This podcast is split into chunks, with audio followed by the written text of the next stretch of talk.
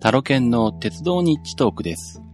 この番組は最近鉄オタに復帰したタロケンが鉄道について気ままにまったりと語る番組です。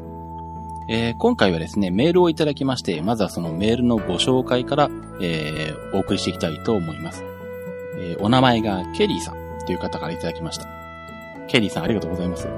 えーっと、いただいてからは、えー配信まですごく長くな、長くなってしまいまして、えーすいません。えっとですね、タイトルが遠くに旅してきましたということで、えー、タロケンさんこんばんは。今回は久しぶりに遠くに出かけて、出かけたので報告させていただきます。栃木県の友人の結婚式に招待されたのが今回の旅の最大の目的です。三重から栃木県那須塩原まで新幹線を乗り継いでいくと往復3万円以上します。お得な切符も見当たらなかったので、少しでも旅費を浮かせようと、長距離の片道切符を使って出かけようと思いました。ルートは以下の通りです。四日市、名古屋、えーそこから新幹線で東京。で、新幹線で那須塩原。えー郡山、会津若松、新津、えー北越、これは特急北越ってことでしょうね。えーそれで富山、えー特急白鷺で、えー、米原、草津、柘植、亀山、南四日市のルート切符を作ってもらいました。このルートで新幹線で往復する料金より特急料金込みで5000円ほど安い料金になりました。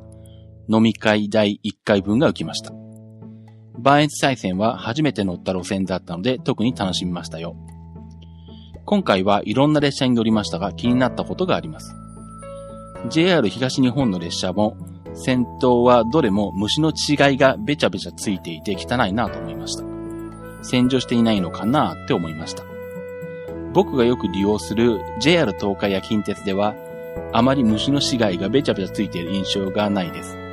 会社によって洗浄の頻度も違うのでしょうか。とにかく鉄道で遠くに出かけられて楽しかったです。ではメールします。ということで、えーケリーさんからメールいただきました。ありがとうございました。えーっと、片道切符でですね、えー、まあ、ぐるっと一周してくる、えー、切符の形を取っていただいて、まあ、えー、まあ、遠距離低減効果を使って安く上がった例ということですね。まあ、あれですね、あの、こんなに大回りしても結構安くなったりとかするんですね。まあ、あのね、新幹線の特急料金が高いのもあるとは思うんですけど、まあ、それでも帰りに北越と白鷺に乗ってるんで、まあまあ、これでもまあ5000円安いのはなかなかいいかもしれないですね。うん。で、えーっと、なんだろう。この方は四日市にお住まいになのかな？四日市から出発して南四日市、これは、四日市、帰りも四日市じゃなくて南四日市までなんですね。まあこれ、四日市から四日市までの、し、あの、なんだ、大型切符にしてしまってもよかったかなと思うんですけど、うん、まあなんでしょう、南四日市の方が便利だったんでしょうか。まあもしくはあの、四日市にすると、あの運賃が、えーっと、一ランク上がるとかなんかあったんですかね。まあその辺はわかりませんけれども。うん、あのなかなかね、こういう大回りで、えーいろんな路線を通って、えー来るっていうのはなかなか楽しいですよね。私もあの、単純に往復するっていうのがあんまり好きではないので、できたらこう、行きと帰りで経路を変えたいもんですから、まあこういう、あの、ぐるっと回ってこれる経路を取れるのがね、まあ時間と、あの、費用が許せば、えーやりたいところですね。で、えーっと、東日本の列車だと先頭車のえ前面に虫の死骸が多くついてたということ書かれてますけど、どうなんでしょうね。まあ洗浄の回数の差もまああるのかもしれないですけど、その辺は詳しくはないんですが、あとはなんだろう、走っている区間とかにもよるのかな。うーん。まあね、あの、山、三角路線とか、あの、虫が多いところどうしても通ることが多ければ、それだけそういうのもつきやすいとかいうのもあるでしょうし、まあ確かにあの、JR 東海とか近鉄とかであんまりそういうのがついてるの見て、見た記憶は僕もないんで、確かにそう言われてみればそうかな、そうだなと思うんですけど、どうだろう、東日本で、そんなに前面が汚かったっていう記憶も、あんまりそこまで細かく見てないのもあるかもしれないんですが、うん。どうなんでしょうね。線区によるのかもしれないですね。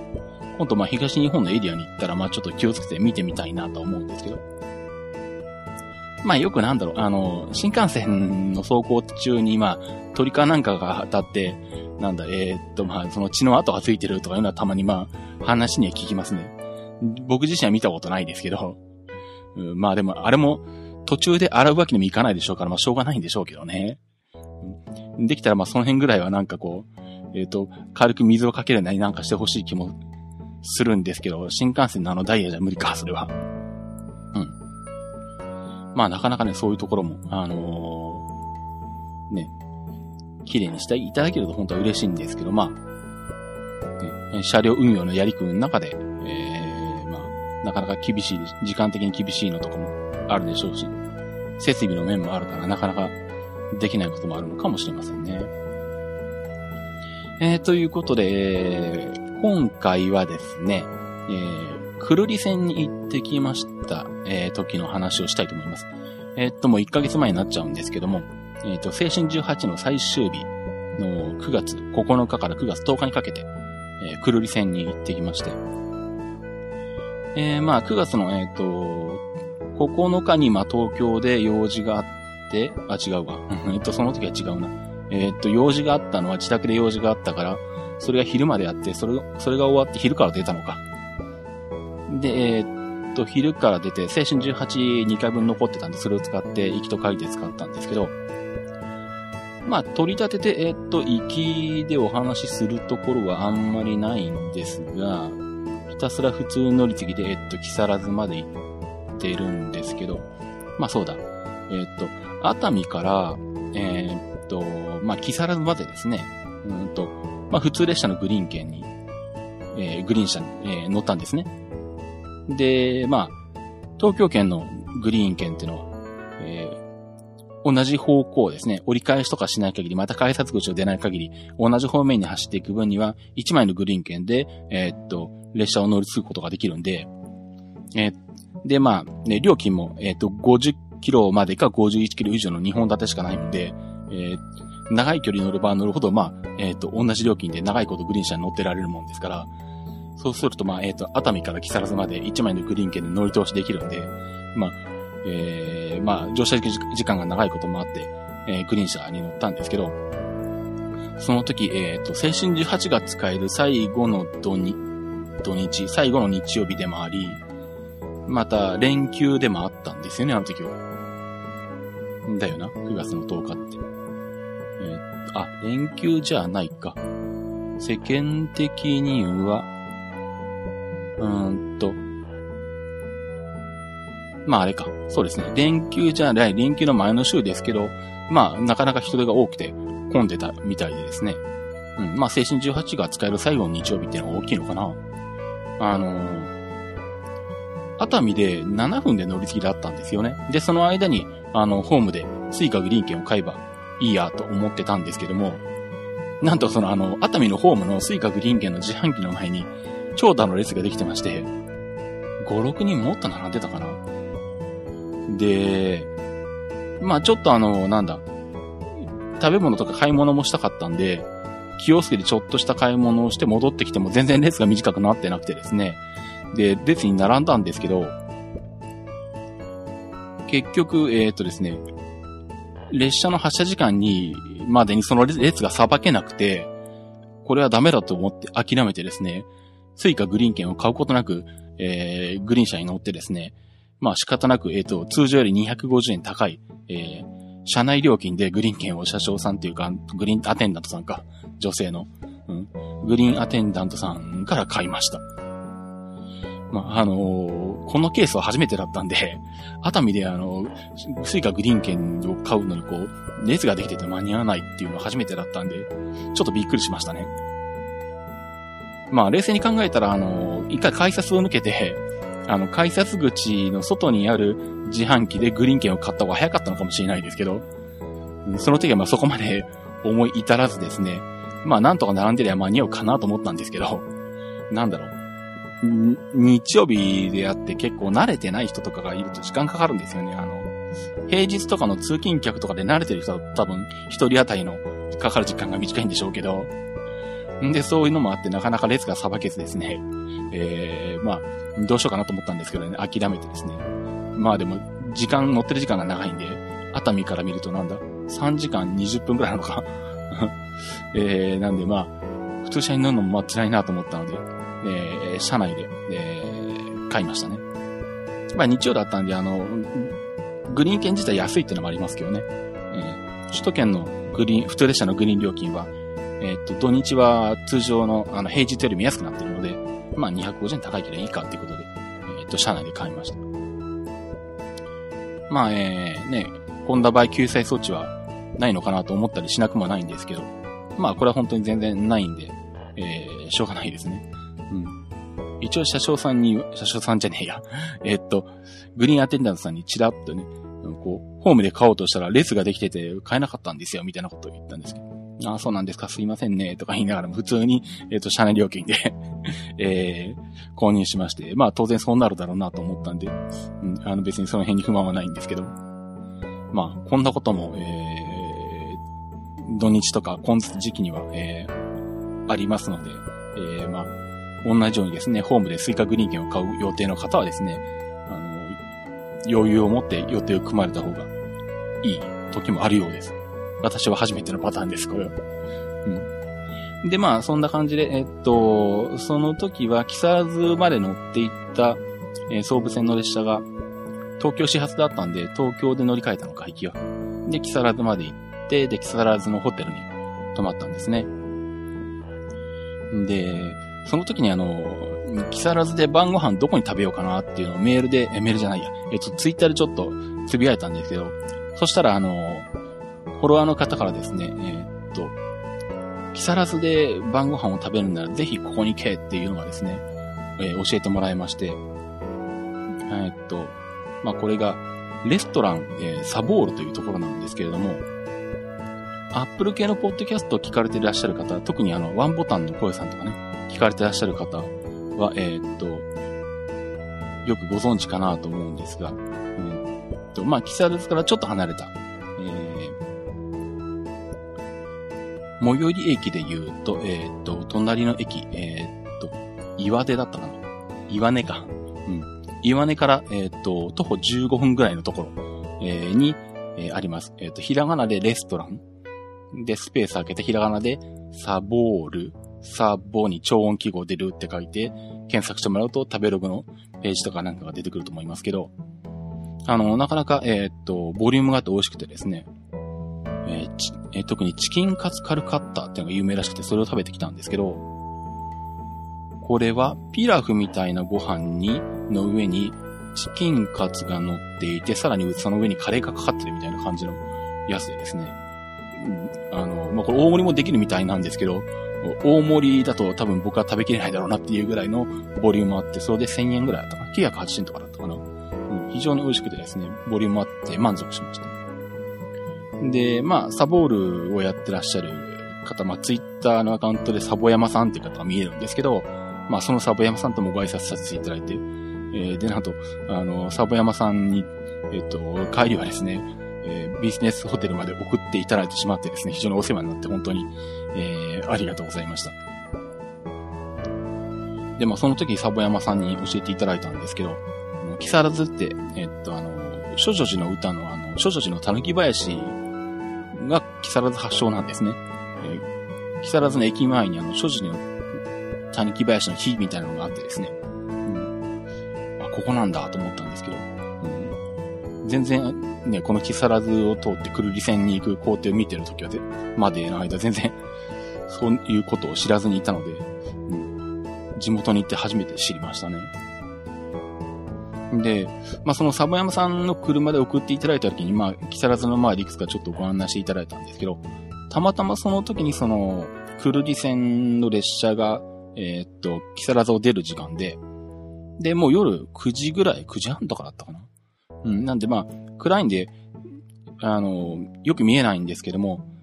ライトを見たら、どうもこれがキハ30っぽく見えたんですね。頭の上、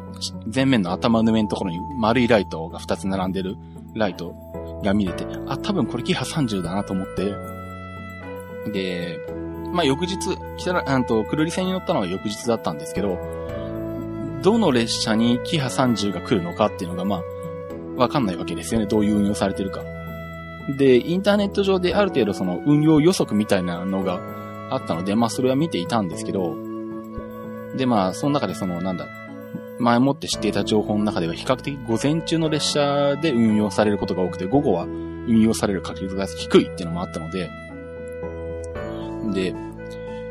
まあどうしようかなと思ってて、翌日、えっ、ー、とまあ木更津のビジネスホテルに泊まってたんですけど、翌日、とりあえず、なるべく早めに木更津の駅に行って、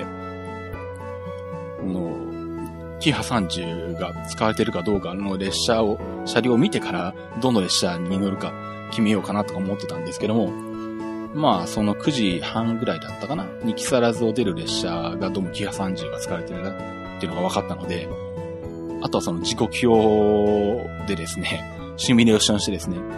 えー、この列車にキハ30があって、繋がれてて、そうするとこれが、えっ、ー、と、こう運用されて、で、この列車で運用されて戻ってくるはずだから、みたいなのがですね、あの、そのインターネット上で、あの、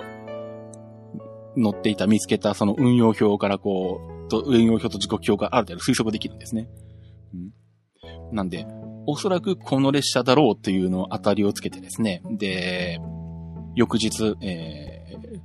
行ってみました。えー、その翌日に行ったのがですね、うんと、え、っとですね、木更津を朝9時15分に出る、え、下り列車に乗って、えー、東清川ってところで降りてですね、おそらくこの、木更津9時15分発の列車が、えー、っと、途中でこう、すれ違いをして、えー、くるりの方からやってくる木更津行きの上りこれにおそらくキハ30が繋がってるんじゃないかと踏んでですね、その東清川で待ってたんですね。そしたら、あの、予想通り、えー、キハ30が来まして、えー、まあ、見事にキハ30に乗ってくることができました。まあ、見たらなんだろう。他にも似たようなことやってる人たちがいたので、多分知ってる人は知ってたんでしょうね。この列車に乗ると。あの、なんだ、キハ30が繋がってるみたいな。で、まあ、東清川から、まあ、木更津にまた戻ってですね。まあ、これでキハ30は運用から離れたのか、車庫の方に行ってしまって、で、その後ですね、まあ、えー、狂い線前線に乗るために、えー、上総亀山まで行きたいんですから、えー、次の列車ですね、これが11時7分発の、えー、下り列車に乗ってですね、これがキハ37とキハ38が繋がってたんです。あら、確か。うん。えっとあ、じゃない、キハ38か。この列車は確か。うん。で、えっと、上総亀山まで行ってきました。で、そこから折り返してきてですね、えー、時間的に余裕があったので、くるりで、え、帰りは降りまして、で、くるりでですね、えー、お昼ご飯を、えー、食べまして。くるりがどうもあの、水が綺麗だというのが一つの、まあ、名物というかね、売れないようで、えー、っと、手打ちそばっていうのと、あとは地酒がまあ、名物なようなんですね。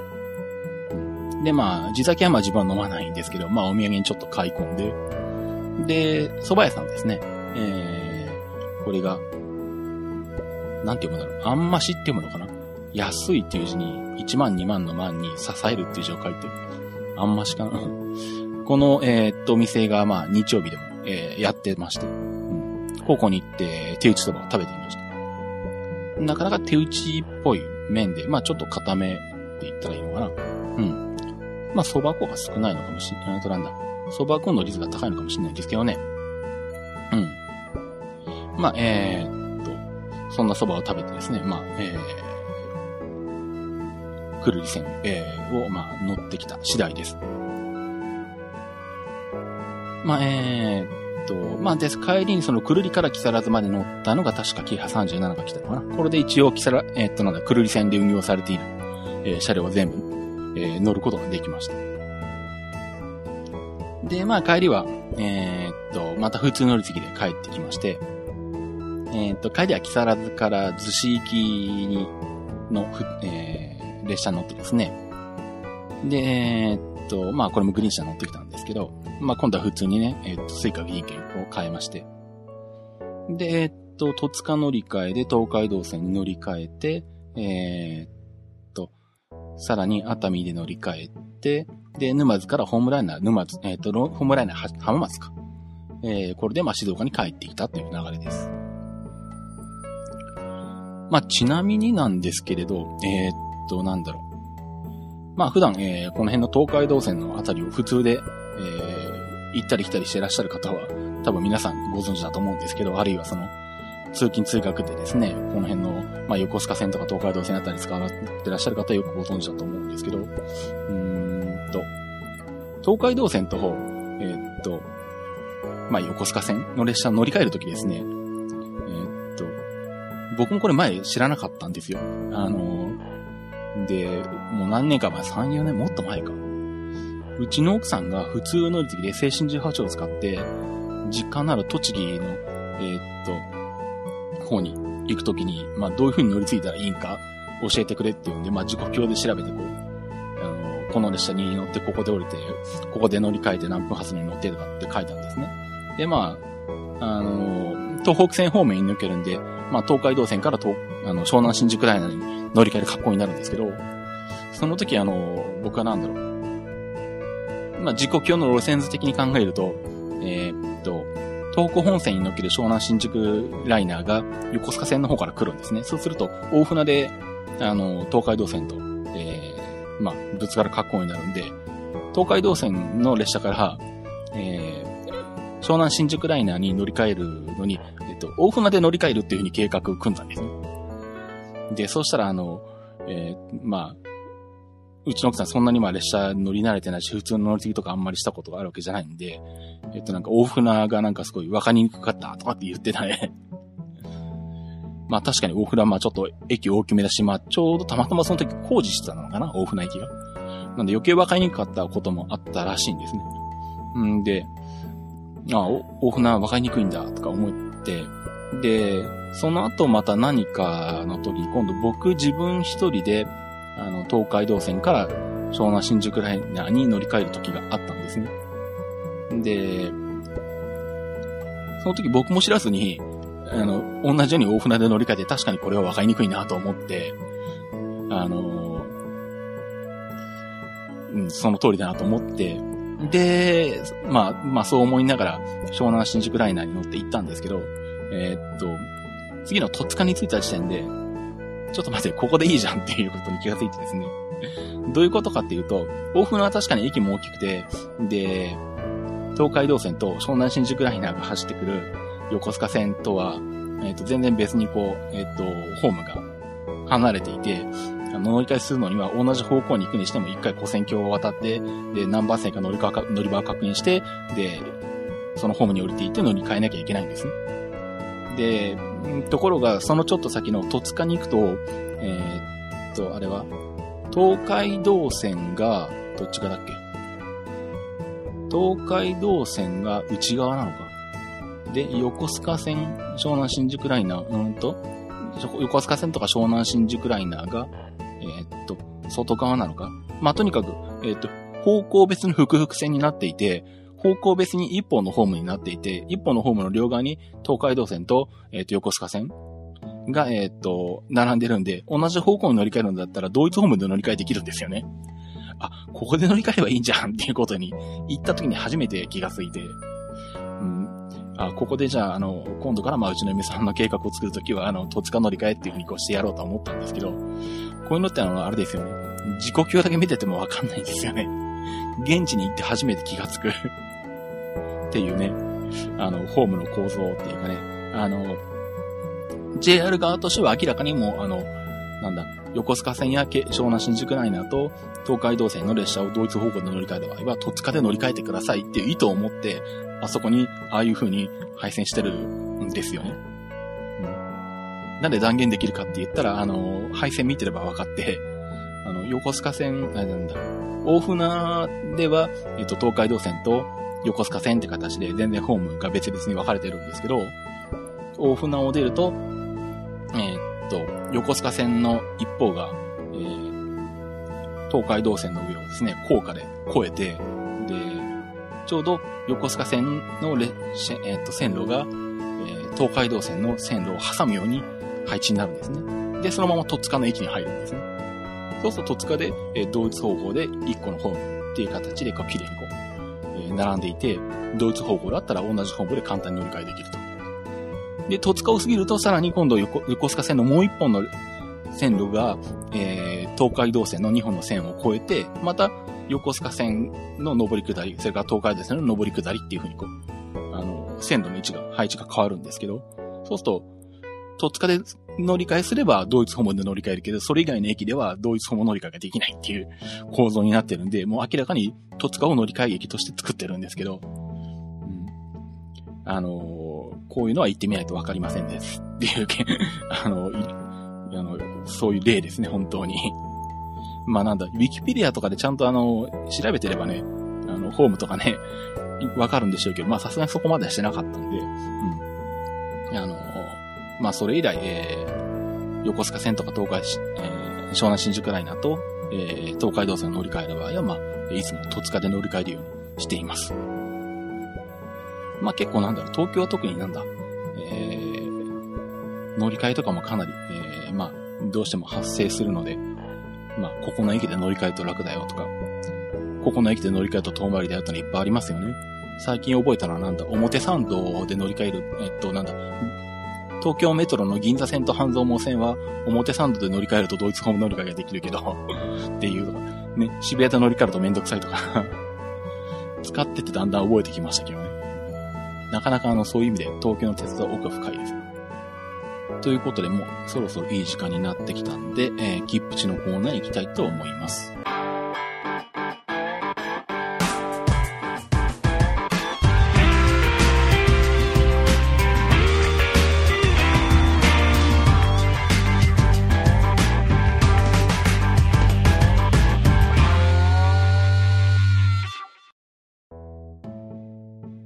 切符の知識、切符地です。このコーナーは、切符のルールを知らなかったばかりに損をしてしまうことがないよう、正規の方法でお得に鉄道に乗っていただくためのコーナーです。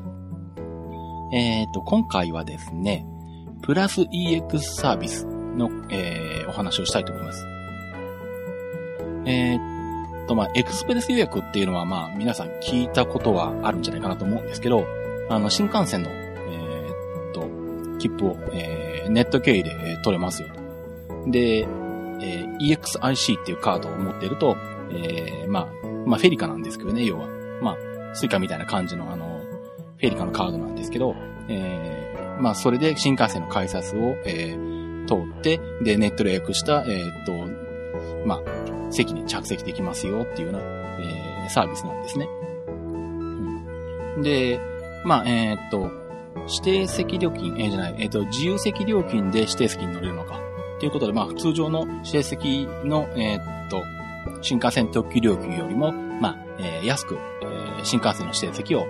利用できる。っていうことで、まあ、えー、出張だとか、えー、ね、お仕事なんかで、東海道新幹線を、まあ、えー、頻繁に使われる方は、まあ、もう持ってらっしゃって使ってらっしゃる方も多いと思いますし、中にはなんだ、えー、っと、モバイルスイカに特約をつけると、えー、EX、なんと、EXIC のカードを持ってなくても、お財布携帯で、えー、新幹線の改札も通れるのか。うん。なんで、まあ、いろいろ便利に使ってらっしゃる方も見えると思うんですね。けども、えー、っと、まあ、その、エクスプレス予約っていうのは、従来は、えー、それ専用のクレジットカードをまず取るっていうところから始めなきゃいけなかったんですね。うん。で、だったんですけども、えー、今回10月9日からですね、えープラス EX っていうサービスが始まりまして、このプラス EX では、えー、専用のクレジットカードではなくて、まあ、一般のクレジットカードでも、えー、このエクスプレス予約に、まあ、近いサービスを受けられる。というような、えー、内容のサービス。まあ、これが開始されています。で、まあ、一般のクレジットカードといっても、まあ、すべてのクレジットカードが対応してるわけではなくって、えっ、ー、と、対応してるのが、えっ、ー、と、JCB と、えー、三井住友カードと、えー、三菱 UFJ ニコスと、えっと、トヨタファイナンスなどと、えー、が発行する、まあ、個人向けクレジットカードが対象となっています。で、この対象カードかどうかっていうのは、えー、っとですね、ホームページの方の、えー、っと、プラス EX、えー、カードナビっていうサイトがありましてね、プラス EX カード、EX だけ英語ですね。あとはカタカナで、プラス EX カードナビっていうのがあるんですけど、まあそこにですね、えっ、と、対応カードかどうかを、えっ、と、判断する、え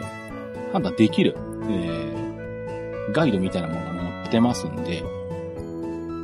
えー、それを見ていただくと、ご自分のカードが使えるかどうかっていうのが、えー、わかるようになってます。で、まあ、この、えー、っと、プラス EX サービスなんですけども、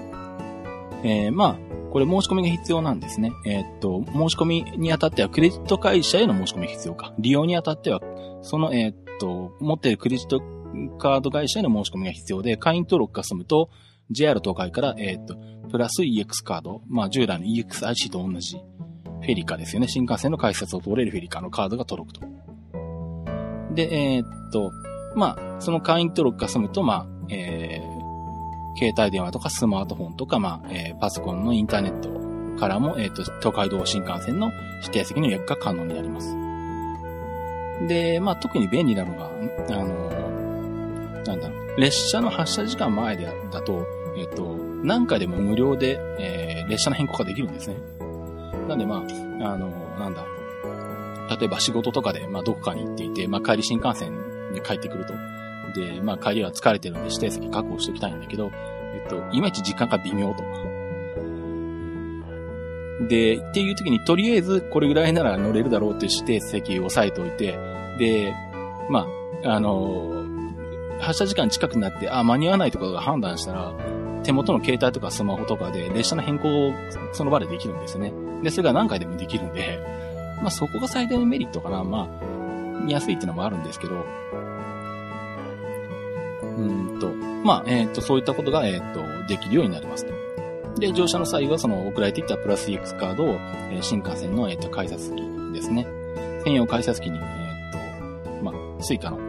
対応改札機みたいな、えフェリカの、えタッチできるところがあるんで、まあ、そこにタッチさせていく、やると、えそれで改札が通過できると。なんで、まあ、えっ、と、まあ、切符を受け取る必要もないわけですね。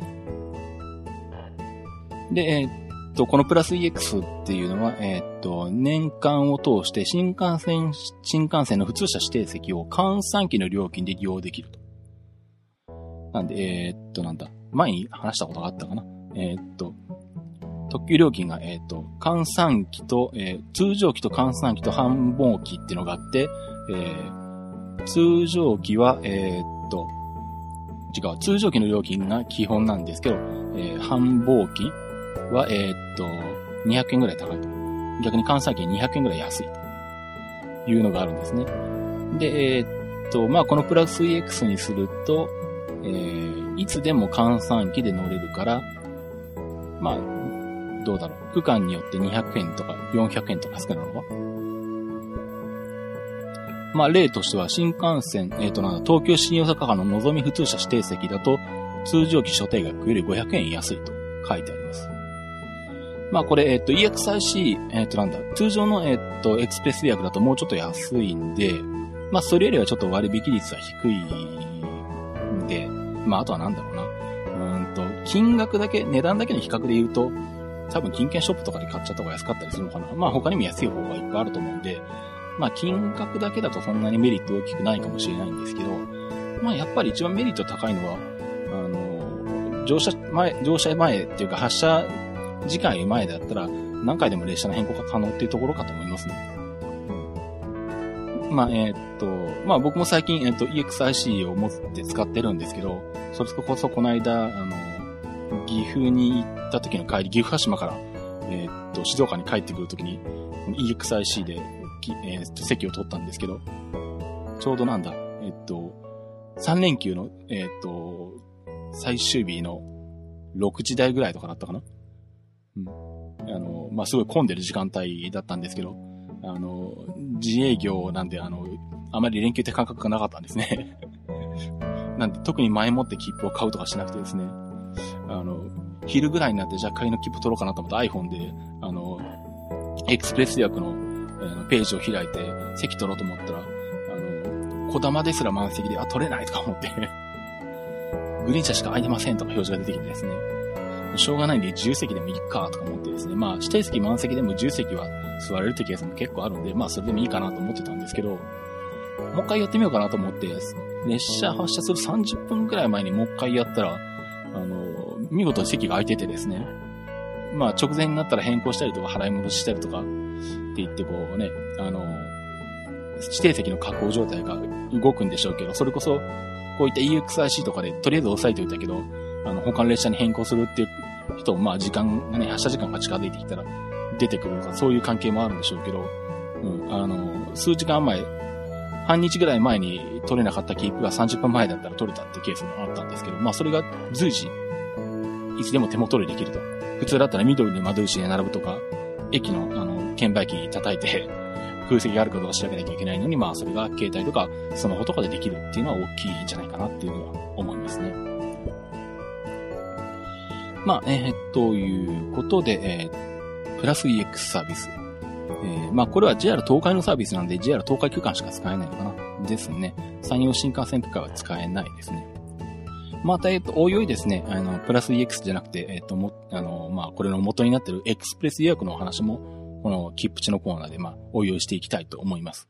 まあ、今回はということで、えっと、プラス EX のお話でした。では、エンディングのコーナーに行きたいと思います。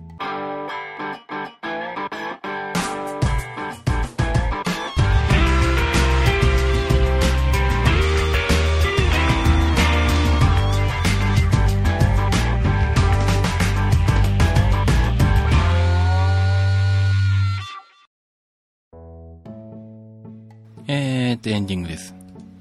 えー、っと、さっき切符値の中で言うのを忘れてたんですけど、えー、っと、プラス EX は525円の年会費が必要です。まあ、ちなみに、えっと、エクスプレス予約で使う専用カードは1050円だったかな。なんで、まあ、値段割引が低い分、まあ、年会費もちょっと少なくなってるようですね。ということで、まあ、先日、え、っと、まあ、南海の、え、っと、特急荒野で高野山まで行ってきたんですけれど、えー、まあ、今回は時間がないので、えー、また次回でもその話をしたいと思います。えっ、と、あとですね、まあ一応宣伝をしとこうかな。えっ、と、まあ iPhone5 も出たことなんで宣伝しておきますと、まあ私本業がシズマックっていう、シズマックっていう、えっ、と、まあ Mac 中心の、えー、修理とか、えデータ復旧とか、まあ、えー、行ける範囲であれば出張設定とかの仕事をしてるんですけど、まあそこで、えソフトバンクの、えー、紹介、えー、カードっていうのをお渡しできるようなサービスをやってまして、えー、まあ iPhone5 を含む、まあ、ソフトバンクの携帯を、えー、新規契約もしくは機種変更される場合に、えー、シズマックで発行してる、えー、紹介カードを出していただくと、えー、3000円分の iTunes カード、もしくはまあ3000円分の、えー、有名クレジット会社のクレジットカードを、えー、シズマックから、えー、特典として、え、お付けできるっていう、ものをやっています。えっ、ー、と、ただし、えー、それがどこのソフトバンクでも、えー、使えるわけではなくて、えー、東海モバイルっていう、まあ、静岡に東海っていう会社があるんですけども、まあ、そこがやっている、えー、系列のソフトバンクショップですね。東海モバイルという、えー、名前なんですが、見た目はソフトバンクのショップと変わんなくて区別つかないんですけども、えー、で、しか使えないっていう、えー、縛りがあります。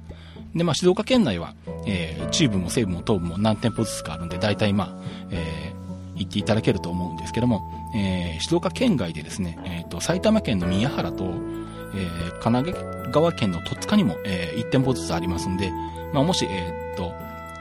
埼玉とか神奈川とか、まあ、その近辺にお住まい、まあ、もしくはお仕事でその近辺、えー、のソフトバンクショップ、えー、使われるよっていう方で、これからまあ iPhone を新規で契約するとか、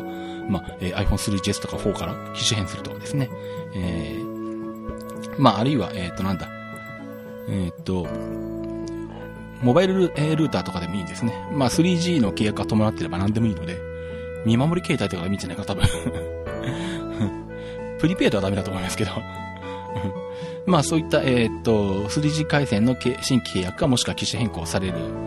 ご予定の方はですね、まあ、私、タロケンまで、まあ、ツイッターで連絡していただいても構いませんし、あの、シズマックのホームページからメールフォームを通してご連絡いただいてもいいんですけれど、えー、ソフトバンクの紹介カード、えー、まあ、1枚でも、5枚でも10枚でも何枚でも、えー、何回戦でも何回生分でも構いません。1回線あたり1枚が必要になって、1枚必要になってきますんで、えー、っと、まあ、えー、何枚くださいっていう連絡をいただければ、無料で送らせていただきます。はい。ぜひよろしくお願いします。まあ iPhone、今だとどうだろう。ネットの噂では2、3週ぐらいで手に入るってことですね。うん、うちの家族も、うんとまあ、発売開始になってから予約したんですけど、2週間ぐらいで来たんで、あ、思ってたより早いなっていう、思ったところです。はい。あとは、えっ、と、まあ、シズマック、そのシズマックでフォ、えっ、ー、と、Facebook のページがありまして、ね、まあ、そこで、えっ、と、まあ、ホームページの方、シズマックの普通のホームページの方には、まあ、掲載しないような、えっ、と、情報なんかも、えー、出していってますんで、まあ、もしよろしかったらですね、あの、シズマックの Facebook ページ、いいの方、いいねしていただくと、え、そういった情報なんか、えー、発信させていただいたりとか、まあ、そこで直接、まあ、えっ、ー、と、ご質問があった時に、まあ、答えさせていただいたりとかっていうこともやっておりますんで、よろしかったらお願いします。まあ、あと、えっ、ー、と、私、タロケンの、えっ、ー、と、個人の、えっ、と、ツイッターアカウントの方が、タロケンと、えっ、と、アットマーク、タロケントークになります。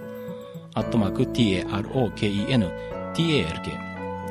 あとはこの鉄道日トークのハッシュタグがありまして、シャープトレイン NT になります。シャープ TRAINNT。えー、まあ、あとこの番組の他に、えー、プロレス番組のプロレス日トーク、えー、IT 番組の IT マイティ、えー、あとクリラジの方でやらせていただいている番組で、えー、クリラジテックアベニュー、えー、トレンドウォッチ、あと、えーと、機械体操の番組の体操日トークネオという番組をやってますんで、よろしかったらそちらの方も聞いていただければと思います。